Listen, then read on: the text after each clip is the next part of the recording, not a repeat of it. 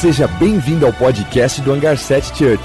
Nós amamos a Deus, amamos as pessoas e transformamos o mundo. Esperamos que essa mensagem possa tocar o seu coração e te aproximar de Jesus. Aproveite. Dentro dessa série O Brasil que eu quero, nós já falamos sobre quando o povo precisa ser entregue ao Senhor, pedir, precisa pedir perdão pelos pecados da sua nação, precisa se voltar ao Senhor, né? Se o meu povo que se chama pelo, seu, pelo meu nome se humilhar e orar e buscar a minha face, eu ouvirei do céu, curarei, sararei a sua terra e curarei o seu povo. Então nós precisamos ser esse povo que clama pelo nome do Senhor, pelas pela salvação e pela cura da nossa nação. Então nós somos esse povo. Foi a primeira semana que a gente ouviu o Brasil que eu quero. Semana passada o Juan falou pra gente sobre o que a Bíblia diz sobre o que nós estamos vivendo como Brasil e quais são as ideologias que têm se levantado contra a palavra do Senhor. Esse marxismo cultural, tudo que a gente tem visto que é contrário à palavra, mas que tem se levantado com força e acaba sendo até cultural, quer dizer, foi incutido de uma forma tão é, invisível na sociedade que se tornou cultura. E nós somos a contracultura. Nós temos a cultura do céu. Nós somos embaixadores de Cristo. Então nós precisamos viver com a cultura do céu e não com essa cultura dessa terra. Então o Juan falou sobre isso, falou que infelizmente a nossa nação tem caminhado em um destino de um socialismo, de um comunismo, e que isso ainda não deu certo em nenhuma parte do mundo. Né? Todos os países que a gente conhece, que, que hoje são comunistas, que são socialistas, a gente vê precário. Os ricos são absolutamente ricos, os governantes são milionários, mas o povo vive de forma precária. Então é uma coisa que não funciona. E hoje a gente vai ouvir a continuação da história de Neemias e a gente vai falar sobre cidadania, sobre civilidade. A gente vai ouvir sobre um homem que tomou as atitudes de transformação. E ele foi a transformação, ele se tornou um governador e ele mudou completamente o seu país. Vamos continuar na história de Neemias, a gente vai ler alguns textos do livro de Neemias. Vamos começar com o capítulo 2, do 1 até o 10. Capítulo 2, do 1 até o 10. A gente vai ver como Neemias era esse exemplo de cidadão, como ele exerceu tudo isso, como ele fez a diferença. E como ele chegou até lá, né? Como foi a caminhada dele. Então vamos relembrar. No capítulo 1 a gente vê que Neemias encontrou com alguns é, amigos, algumas pessoas que eram também israelitas e perguntou como estava Jerusalém, como estava a terra de Judá. E o que ele recebeu de feedback foi absolutamente negativo. Falaram para ele que a, a, terra estava devastada, as pessoas estavam devastadas, que é, haviam queimado, derrubado os muros e queimado os portões da cidade. Então era uma cidade vulnerável. Qualquer coisa entrava nessa cidade, qualquer é, mão forte, qualquer um, qualquer, qualquer ataque fazia a sua cidade ser atacada e destruída. Então, com isso, ele chorou, ele jejuou, e ele orou, e ele buscou a face de Deus por muitos dias. E após isso, a última frase do versículo do capítulo 1, ele diz assim: Senhor, que agora eu encontre graça para falar com o rei. Ele fala assim: concede concede-me a benevolência deste homem, porque ele ia se levantar para falar com o rei. Passaram-se alguns algum tempo desse, é, ele passou assim alguns é, algum tempo de oração, alguns meses se preparando para falar com o rei, alguns meses em oração e jejum. E aí no capítulo 2 a gente vai ler junto. No mês de Nisan, no vigésimo ano do rei Artaxerxes, na hora de servir-lhe o vinho, levei-o ao rei. Nunca antes eu tinha estado triste na presença dele. Por isso, o rei me perguntou: Por que o seu rosto parece tão triste? Se você não está doente, essa tristeza só pode vir do coração. Com muito medo, eu disse ao rei: Que o rei viva para sempre. Como não estaria triste o meu rosto se a cidade em que estão sepultados os meus pais está em ruínas e as suas portas foram destruídas pelo fogo? O rei me disse: O que você gostaria de pedir?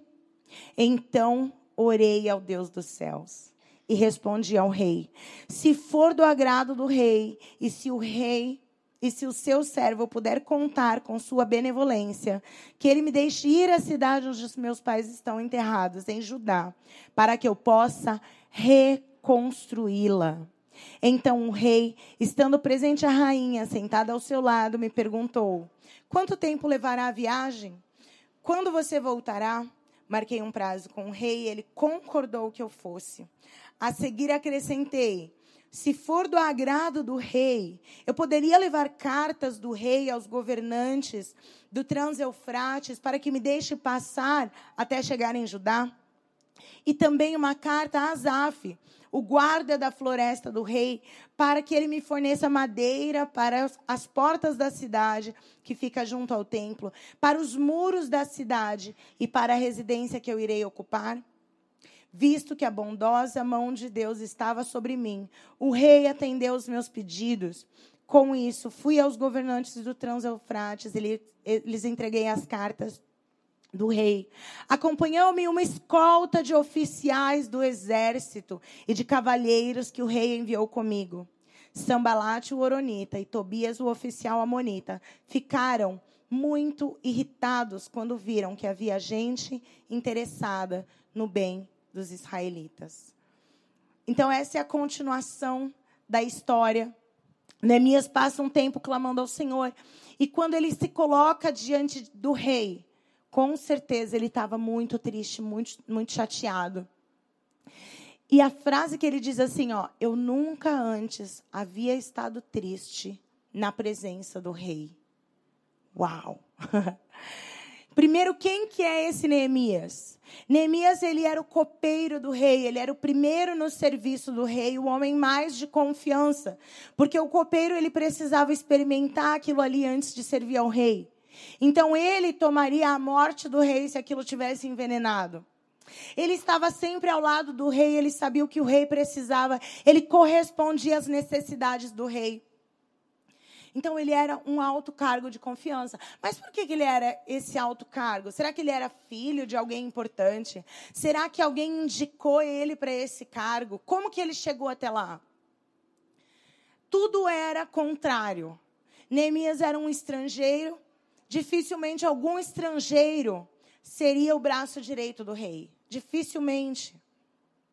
Dificilmente um homem tirado do seu povo que estava cativo em outra nação, seria um grande homem em qualquer nação. Mas Neemias era esse cara. Ele foi encontrado justo, ele foi encontrado de confiança, ele foi encontrado bom, um bom funcionário, um bom servo. Então ele foi subindo de cargo até que ele chegasse em um alto cargo de confiança, com um bom salário, morando dentro do palácio com todas as regalias. Mesmo assim, ele não se esquece do seu povo, do seu Deus, da sua cidade. Ele não deixa de se compadecer. Então, esse é Neemias. Um bom funcionário, porque ele diz assim: Eu nunca antes havia estado triste na presença do rei.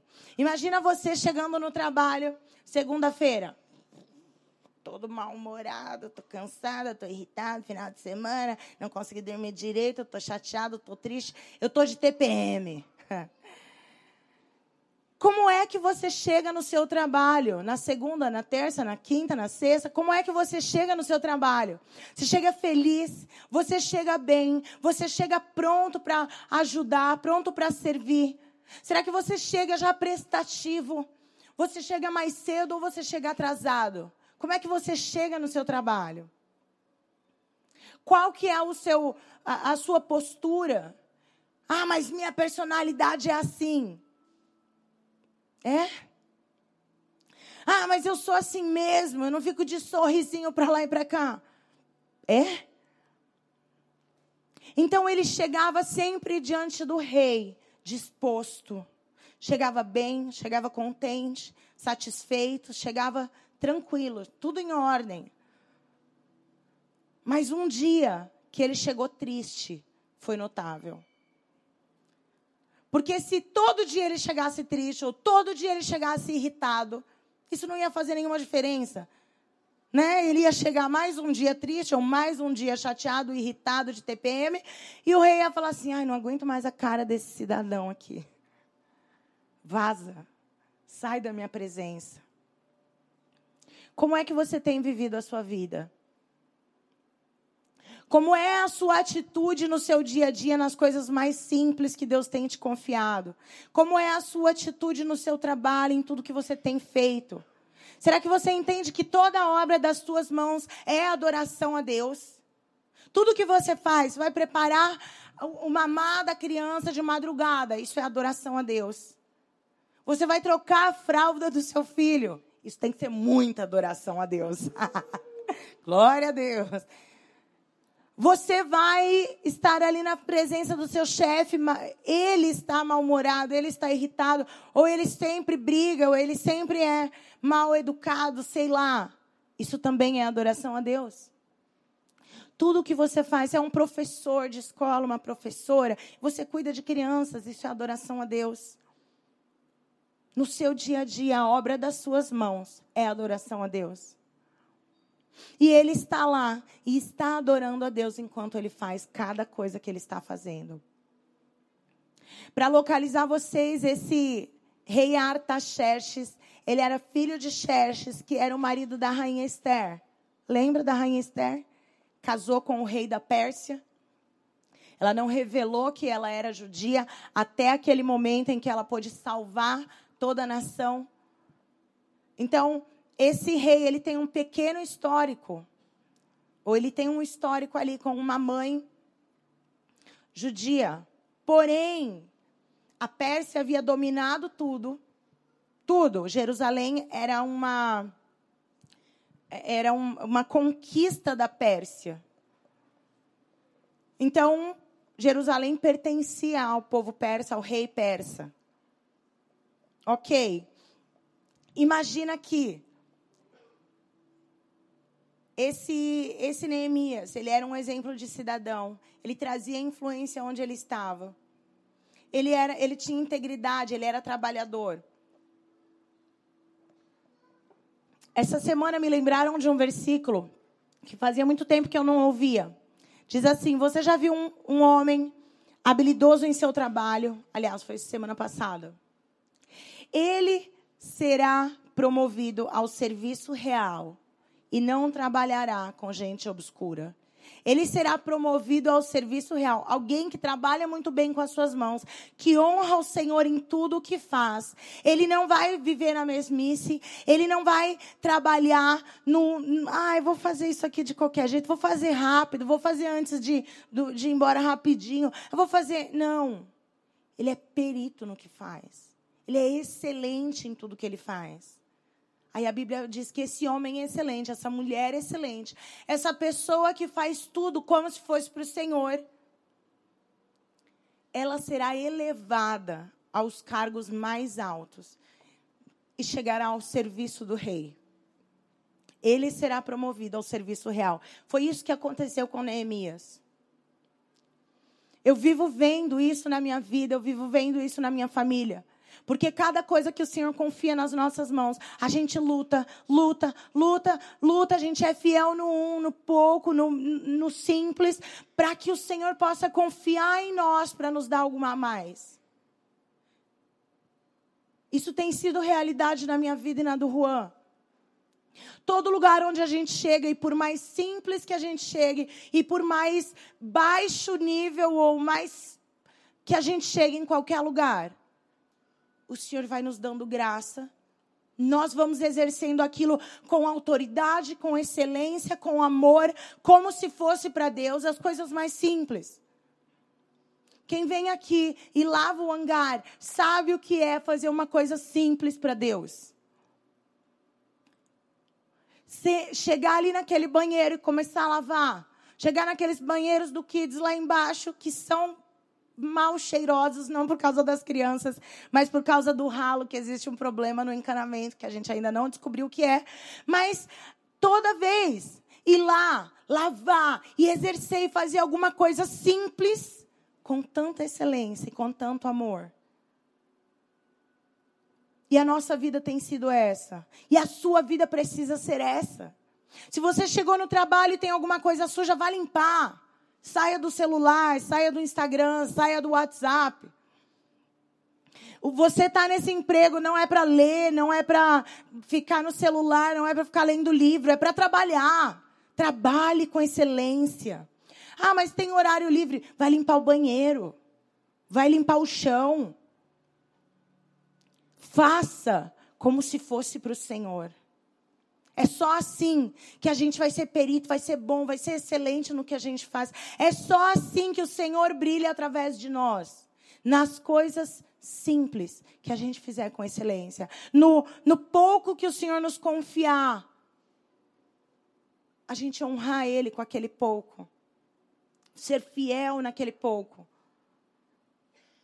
Eu tenho visto, desde que eu casei com o Juan, em cada lugar que a gente pisa, ele, ele trabalha com excelência e o Senhor vai nos elevando ao serviço do Rei. O Senhor vai nos elevando à presença dos reis dessa terra. Em excelência. Em trabalhar e fazer a obra das suas mãos, honrar o Senhor. Porque se você fizer de qualquer jeito, você não está exercendo a cidadania e tudo que o Senhor tem confiado a você você vai se manter o mesmo, uma, uma, numa situação medíocre para o resto da sua vida. E você não foi chamada para ser medíocre. Você não foi chamado para ser cauda e sim cabeça. Mas não adianta Jesus, com toda a vontade que ele tem de te fazer cabeça, mas as obras das suas mãos não forem excelentes para cumprir aquilo que o Senhor está confiando em você. Aonde o Senhor quer te levar, existe uma parte que é sua para fazer. E Neemias fez essa parte. E nós precisamos fazer essa parte. E quanto mais fizermos, mais avante o reino chega. Porque nós estaremos sendo elevados a cargos incríveis. Ao serviço do rei, dos reis, dos nobres dessa terra. Você vai crescer onde você está, não porque você vai ganhar um salário melhor. Porque se você fizer pelo dinheiro, você ainda está trabalhando para mamon. Mas se você fizer para levar a presença de Deus aonde você estiver, se você tiver para fizer ali para honrar o Senhor, para chegar, tem uma pessoa aqui no hangar que ela é, é a secretária CEO executiva, aliás, a secretária executiva de um grande CEO de uma multinacional. E ela exerce aquilo com excelência. E toda brecha que existe, ela traz a presença de Deus. Eu tenho amizade com a secretária da, CEO, da mulher, é uma mulher CEO do Starbucks no Brasil. E ela, toda situação que ela pode, ela leva a presença de Deus. Toda situação que ela vê que existe abertura, ela fala da palavra, ela ora. E ela institui, ela leva o reino ali naquela empresa. Então, é, é, disso que o Senhor precisa. São, esses, são essas as posições que o Senhor quer levar a igreja dele, o povo dele, assim como ele fazia lá no Velho Testamento. O melhor é que hoje ainda temos o Espírito Santo para nos acompanhar, para nos ensinar. Então, o Brasil que eu quero é de um povo que exerça a sua cidadania e faça o simples, faça o básico com excelência, com amor. Faça o que o Senhor tem confiado às suas mãos e seja perito nisso, seja o melhor. Não o melhor para ser competitivo, para se comparar com alguém, não. O melhor, porque o melhor de todos é o nosso Deus. Só existe um que é bom, é o nosso Pai. E porque eu sou filha, eu posso ser excelente como Ele. Eu posso imitar o que Jesus fez e honrar as pessoas, amar as pessoas, alcançar as pessoas. E esse, esse é o cidadão que influencia. Esse é o homem e a mulher que vão ser levados aos postos reais, a, a falar com reis, a se assentar em mesas que vão decidir o futuro da nossa cidade, do nosso Brasil. É você, quando você é fiel no pouco, Deus vai te colocando cada vez mais. E nós precisamos estar nesses lugares. Mas não é pela força das nossas mãos, é pela fidelidade no pouco pela fidelidade do simples aonde Ele te colocou hoje. Aonde Ele tem te colocado hoje. Exerça a cidadania, seja um, um representante do céu ali. Seja a igreja que se manifesta, que influencia. Não esteja trabalhando de qualquer jeito, se portando de qualquer forma, mas seja excelente. E com a pergunta do rei, o rei nota que ele não está bem. E o rei fala assim, ó: Por que o seu rosto parece tão triste? Se você não está doente, essa tristeza só pode vir do coração. Olha só, o rei observa que ele não está doente. Porque talvez ele tenha estado doente na presença do rei alguma vez. Pode ser. Mas ele notou: você não está doente. O que, que você tem? Essa tristeza vem da sua alma. Tem alguma coisa de errado. Eu estou interessado em te ouvir, em cuidar de você. Por que, que um rei persa estaria interessado em cuidar de um funcionário? Na integridade da alma. Por que, que um rei estaria interessado na alma de um, seu, de um funcionário seu? Porque era alguém excelente que valia a pena. Porque esse rei não era eh, cristão, ele não era de Deus, ele não era um, um não. Ele era um rei persa, pagão. E ele estava interessado, porque Neemias era alguém importante para ele. Existe alguma coisa de errado com a sua alma, o que você tem? E nessa pergunta, Neemias responde, vamos, vamos ler no 3. Olha a primeira frase. Ah, volta lá no final da, do 2, desculpa. A última frase do 2 diz assim: com muito medo essa última frase deveria estar no versículo 3. Olha só. Com muito medo, eu disse ao rei: Que o rei viva para sempre.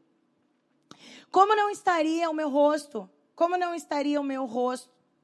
Como não estaria triste o meu rosto se a cidade em que estão sepultados os meus pais está em ruínas e as suas portas foram destruídas pelo fogo? Ele, ele chega na frente do rei, mas em temor, Primeiro, ele não era para estar tá triste na presença do rei. Ele poderia. Quem está triste aqui na minha presença, vai, vai ser enforcado, vai morrer, porque não pode ninguém estar tá triste na presença do rei. Depois, o rei está interessado na alma dele. Ele é tão importante que o rei está interessado nele. E ele fala assim, e ele pensa com muito medo. Ele está com medo. Mas ele responde, ele corresponde, ele fala o que ele precisa. Porque o Senhor deu favor a ele mediante ao rei. Ele estava ali num cargo altíssimo. O rei se interessou por ele e ele com muito temor ele falou: "Poxa, eu estou muito triste porque a cidade dos meus pais foi incendiada, foi queimada e está destruída. Você já observou que às vezes o seu medo impede você de situações, de coisas, de, de coisas que é para você viver, de coisas que o Senhor colocou na tua mão para fazer e você está ali e o medo te, pra, te parou? Tem gente que fala assim: nossa, Keila, eu queria ser corajosa como você. Eu queria falar, eu queria ter autoridade para fazer o que você faz, para falar, para corrigir as pessoas, para aconselhar. Como você tem tanta coragem? Não, eu morro de medo às vezes. Em muitas situações, eu, eu, eu chego para fazer, mas eu ainda estou com medo. Mas eu estou em obediência ao Senhor. Eu estou sendo fiel àquilo que Ele me confiou. E eu vou fazer porque a palavra diz que o Senhor está comigo. Que Ele nunca vai me abandonar. Então eu posso vencer o meu medo. E ir além. Eu posso ir além. Eu não posso, eu não preciso ficar limitado ao que, ai, eu não estou confortável com isso. Ai, e se? E se acontecer isso? E se acontecer aquilo? E se. Não. Vamos. Vamos com medo mesmo. O Senhor está com a gente. Vamos avançar. Ai, eu não falei de Jesus para o meu chefe porque eu tenho medo do que ele pensa. Ai, eu não fiz, é, eu não, eu tenho medo. Não permita que o medo te bloqueie. Todo mundo tem medo. Todo mundo tem medo. Se você não sabia, saiba disso agora. Todo mundo tem medo. Eu tenho medo de um monte de coisa. E aí eu jogo meu medo para Jesus e falo: Jesus, socorro. Jesus, o que eu faço? Jesus, me dá coragem, me dá ousadia. Jesus, se você está dando favor para eu fazer isso, me dá coragem para ir fazer. Tá com medo? Vai com medo mesmo. Mas vai. Vai fazer o que o Senhor tem confiado a você fazer. E aí ele fala: como eu não estaria triste, a cidade está assim, assim, assim. E aí ele começa aí agora os pedidos. Olha só, e o cara é ousado pra caramba, com medo. Imagina sem medo, né? Se for do agrado do, de, do, do, rei, e se o seu servo puder contar com a sua benevolência, me deixe ir à cidade onde meus pais estão enterrados, em Judá, para que eu possa reconstruí-la. Olha o que ele pede. Imagina você o rei da Pérsia. E aí, já há décadas, você, a, a Pérsia tem sido é, a nação mais forte. E aí vocês foram lá, invadiram e conquistaram Israel. Aí chega um cara e fala assim: oh, deixa eu ir lá reconstruir Israel.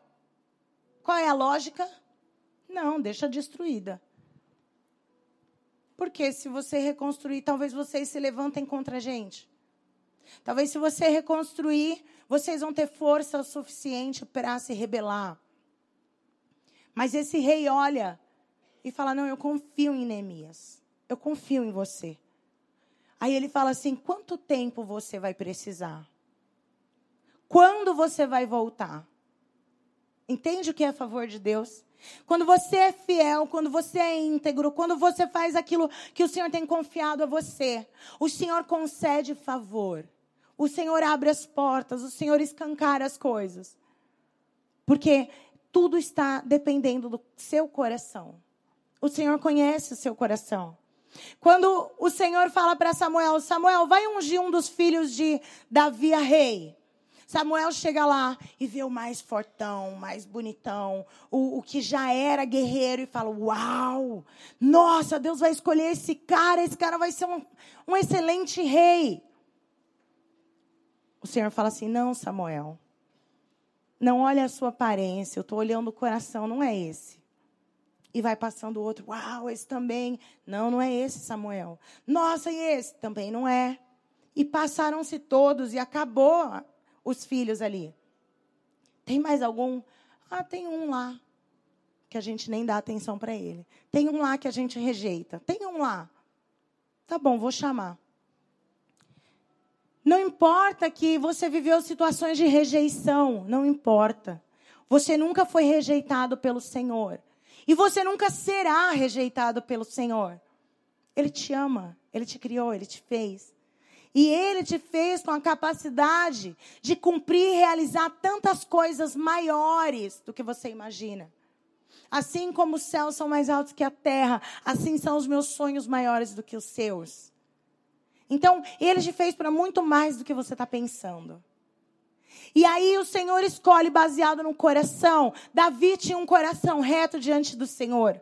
Davi amava o Senhor e assim ele escolhe, porque ele conhece corações, ele leva Neemias a altos cargos, a lugares altos. Ele pode levar você, se você tiver o coração justo, simples, fiel diante do Senhor, ele pode te levar aos lugares altos da sociedade se você exercer a sua cidadania no Senhor, se você for um bom trabalhador no seu trabalho, se você não trabalhar apenas pelo seu salário, se você trabalhar para honrar a Deus, para alegrar o Senhor, se você trabalhar para levar a presença de Deus naquele lugar, porque todo lugar que você pisar, você pode levar a presença de Deus. Quando Jesus manda os discípulos, vai evangelizar, ele fala assim: aonde você pisar, o reino de Deus é chegado. Fala assim: aonde você pisar, o reino de Deus. Ele fala isso para os discípulos. Quando você pisar em algum lugar, diga assim: o reino de Deus é chegado aqui. Aonde você pisar. Ontem a gente estava conversando com a Leila. E ela hoje está trabalhando na moda, ela sempre gostou de moda. E ela está fazendo uma pós, uma especialização. E ela foi uma das. É, é, ela foi a única que não é do último ano que foi selecionada para trabalhar no São Paulo Fashion Week. Hã? Como assim? Isso. E tem o reino de Deus lá? Não, vai ter quando a Leila pisar. Cada coisa que a Leila faz, cada coisa que você faz aonde você está. Você trabalha numa escola, o reino de Deus é chegado quando você exerce a cidadania do seu lar. Você trabalha em lugares escuros. Você trabalha em lugares do governo, aonde você está. Você pode levar a presença de Deus ali. Ou você pode ser medíocre e deixar aquilo ali correr de mal a pior? O que é, quais têm sido as suas atitudes? O reino de Deus está ali com você quando você caminha, com a autoridade, com a ousadia que o céu te dá. Então ele faz os pedidos, porque onde ele chegava, chegava a presença de Deus, chegava o Senhor, e ele faz os pedidos. Ele fala: Eu quero ir à cidade, quero reconstruir. O rei pergunta: Quando você vai voltar? Ele fecha um, acordo de quando ele estaria de volta. E aí ele é mais ousado. Aí ele fala assim: E se for do agrado do rei, você pode me dar cartas aos governadores das províncias de onde eu vou passar, para eles me autorizarem a passar? Porque existia é, é, como se fosse uma rota de viagem, o Transeufrates, e cada cidade dali era erguida, era cuidada, existia. Então, como assim vai passar um, uma pessoa que a gente não sabe quem é? Não, tem cartas. Eu estou ao serviço do rei da Pérsia.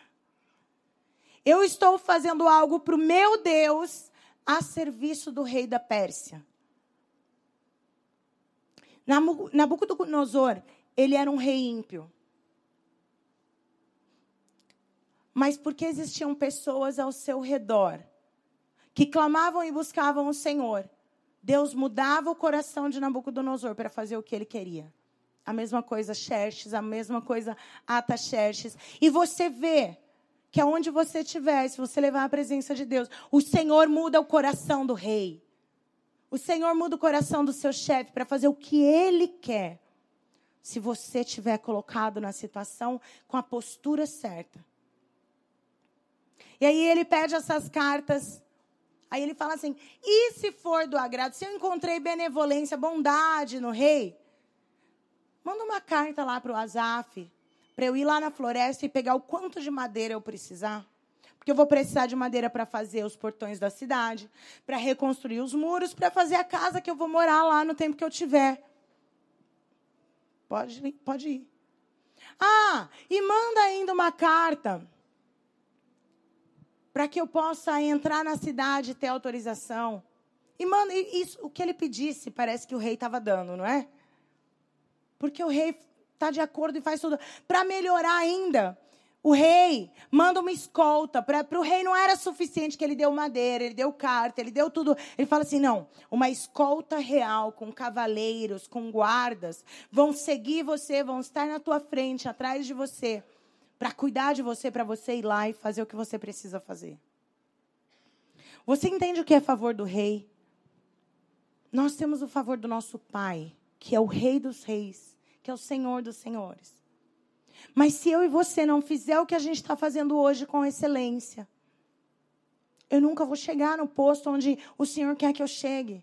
E aí fazer e mudar as situações que estão ao meu acesso. Por isso eu e você precisamos ser excelentes. É mãe que você é, seja uma excelente mãe. Ensine seus filhos de forma excelente. É médico que você é, é enfermeiro que você é. Qual é a área que você trabalha? Seja excelente. Leva o reino até esse lugar. Então ele faz a viagem dele. E ele chega lá. E sabe o que é melhor? Para ele não é suficiente que ele está bem, ele precisa ver o povo bem. Ele sonda a cidade, ele vê tudo o que era necessário fazer, ele vai, passa por todas as portas da cidade, pelos muros, ele rodeia tudo. Aí ele chama o povo e conclama para que o povo se levante e faça e, e comece, comece a reconstrução. Em primeiro ele reconstrói os muros. Porque não tem como fazer nada sem reconstruir os muros, sem cuidar da sua defesa. E a Bíblia fala que o, o, Tobias e o Sambalate começaram a acusar. Eram governadores de províncias por perto de Judá. E eles começavam a infernizar, a falar contra, a tentar derrubar. eles levaram mentiras, levantaram mentiras contra Neemias. Falaram, é, você sabe que as cidades aqui vizinhas estão falando que você vai tomar a cidade, que você vai se rebelar contra o rei. Falava, não estou nem aí o que vocês estão falando. Começaram alguns ataques e eles trabalhavam no muro com uma mão trabalhando e a outra segurando armas para poder se defender. Ou um ficava de guarda enquanto o outro trabalhava. Durante as madrugadas eles ficavam de guarda. Não importa quem se levantar contra você, não importa o que for falado contra você. Esteja debaixo do sim que o Senhor te deu e exerça isso com excelência. Já falaram mal de você? Faz um, faz um sinal aí. Dá um glória a Deus se já falaram mal de você. Dá um glória a Deus se já falaram muito mal de você. Aleluia. Gente, tem coisa que está fazendo você parar. Ai, eu não vou fazer isso porque estão falando isso. Deixa falar. Você está fazendo o que Deus te mandou fazer? Faça bem feito. Ah, mas levantaram, é uma calúnia, é mentira. Deixa mentir. A mentira tem perna curta, daqui a pouco aparece que é mentira. Continua, segue, continua, não pare. E ele continuou a reconstrução. Esse homem conseguiu fazer, levantar todos os cidadãos ali daquela cidade a trabalhar. Reconstruiu todo o muro da cidade em 52 dias. 52 dias, não são nem dois meses. Reconstruiu os muros com madeiras e pedras e coisas gigantescas, que não tinha um guindaste na época. Era trabalho braçal e eles fizeram isso. O que você não seria capaz de fazer em obediência, em ousadia e em coragem? Será que você não poderia reconstruir o muro das pessoas que Deus tem colocado perto de você? Será que você não poderia reconstruir o muro, de repente, da empresa onde você está? Do seu casamento, reconstrua os muros do seu casamento, que o inimigo derrubou. Em 52 dias. E ele fez isso. Ele não, né? O povo, Deus fez isso. Tudo ele, tudo ele reconhecia o Senhor. Ele era um homem de oração. Você vê que no primeiro capítulo já é uma oração gigantesca. No segundo capítulo, quando o rei pergunta, ele fala: Então eu orei ao Deus do céu e respondi ao rei. Você sabia que você pode ter horas e horas de oração, mas você pode, pode ter uma fração de segundos de oração e o Senhor está ali com você? de uma forma ou de outra? Você sabe que em situações difíceis e que a sua resposta precisa ser dinâmica, você pode falar: Jesus, socorro, Jesus, me ajuda, Jesus, o que eu faço? Jesus, me ajuda. E o Senhor já te dá graça e resposta assim, rápido. Como você pode se dedicar em oração, em jejum, em dias e dias de oração, em horas e horas de oração. Esteja em oração, o Senhor quer te ouvir. E Ele quer responder. Ele quer falar com você de volta. Para que você tenha direção do que fazer, como caminhar, para que lado ir.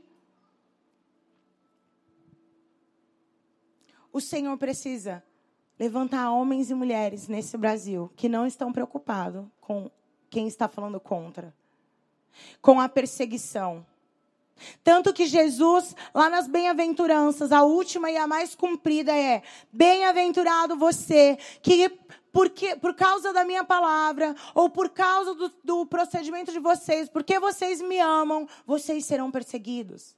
E fica tranquilo, porque os, os meus servos profetas também foram perseguidos. Alguns foram assassinados. Fica tudo tranquilo, está tudo bem. Você está sendo perseguido, está tudo bem. Não cai nessa. Não cai nessa de jogar tudo para cima, eu não aguento mais. O Senhor está com você. Ele prometeu que não vai te abandonar. Esses homens fizeram de tudo para parar o trabalho. Olha só. Olha só, a, a, eles, eles zombavam. Neemias, é, no capítulo 2, versículo 20, ele diz assim, ó. Eles estavam acusando e respondendo, e Neemias responde: O Deus do céu fará que sejamos bem-sucedidos. Nós, os servos, começaremos a reconstrução. Mas no que diz respeito a vocês, Vocês não têm parte nem direito legal sobre Jerusalém. E em sua história não há nada de memorável que lhes favoreça. O que, que ele está dizendo? Ele está dizendo assim: você não tem nada a ver com isso. Deus não te deu autoridade nenhuma sobre o que a gente está fazendo. Mas se Neemias falasse assim, ai, é verdade, Neemias entregaria autoridade para eles. Percebe? Às vezes eu e você entregamos autoridade a quem não tem. Ai, eu não vou fazer porque vão falar isso. Ai, eu não vou falar porque estão se levantando contra mim. Não, você não pode dar autoridade a quem não tem.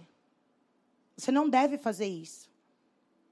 Muitas vezes estamos dando autoridade para o inimigo de volta, sendo que Jesus já tomou toda a autoridade, foi dado a ele novamente no céu e na terra. E nós temos essa autoridade. Então não dê autoridade, não entregue autoridade a ninguém, a não ser ao Senhor que te deu essa autoridade. Você pode caminhar no que ele tem te dado. Depois, no, antes no versículo 19, eles tiram sal. O que, vocês estão fazendo? O que vocês estão pensando? Neemias leva o povo a se arrepender. O mais importante não é que Neemias reconstruiu a cidade ou os muros. É que Neemias reconstruiu a vida de cada pessoa, a espiritualidade de cada pessoa. Ele fez o povo se voltar a Deus. Ele levou tanto o povo para perto de Deus que o povo pedia, Esdras, leia a lei novamente para a gente, a gente precisa conhecer o Senhor. Leia as escrituras novamente, para que a gente conheça. Por favor, levitas, explique o que está dizendo na palavra, que a gente precisa conhecer o Senhor. Porque isso que a gente está vendo Deus fazer é incrível, mas eu quero viver uma vida pessoal com Ele. Eu e você precisamos exercer a nossa cidadania ao ponto das pessoas nos verem e falar: por favor, me ensina o que você vive. Por favor, me ensina as escrituras. Por favor, me ensina a palavra. Por favor, me, me ensina como é que você tem esse casamento. Me ensina como é que você vive tão feliz. Me ensina, me mostra, me fala. Eu clamo por isso. É assim que a gente precisa viver. Esse é o Brasil que eu quero, essa é a igreja que eu quero. Esse é o povo de Deus que eu quero ver no Brasil caminhando em autoridade, levando pessoas a conhecerem ao Senhor, a se arrependerem dos seus erros e pecados. Os israelitas estavam vendendo seus filhos para pagar a dívida para os próprios israelitas. Então, homens e mulheres com cidadãos estavam cobrando juros, cobrando impostos, cobrando. É, é, vendendo trigo a troco de. Ah, não, leva o meu filho, senão eu vou morrer de fome. Não. Ele falou: acabou isso. E todo mundo se arrependeu daquilo. Foi perdoado as dívidas. Entende que o Senhor move economia. O Senhor move governo. O Senhor move tudo a favor dos seus filhos. Esse é o Brasil que nós queremos. Pessoas, homens e mulheres, uma igreja que clama ao Senhor, que busca o Senhor e que vê a economia mudada e que vê o governo transformado e que leva o povo a buscar o Senhor. No, no, capítulo 8, ele fala que o povo pediu para Esdras, Esdras era o escriba, filho do sacerdote, era, é, é, da linhagem de Arão. Pede aos escribas e, e Esdras lê, explica as escrituras e o povo se volta ao Senhor. O povo se arrepende dos seus erros e pecados e se voltam a Jesus, se voltam a Deus mudam as suas atitudes. Qual é o Brasil que você quer? Qual é o Brasil que você está construindo? Qual é o Brasil que você, como cidadão, tem vivido e tem exercido a sua cidadania para que seja o Brasil que você quer? Vamos ficar em pé? Vamos clamar ao Senhor. Eu e você temos deveres como cidadão brasileiro e temos deveres como embaixadores de Cristo. Somos embaixadores do céu nessa terra.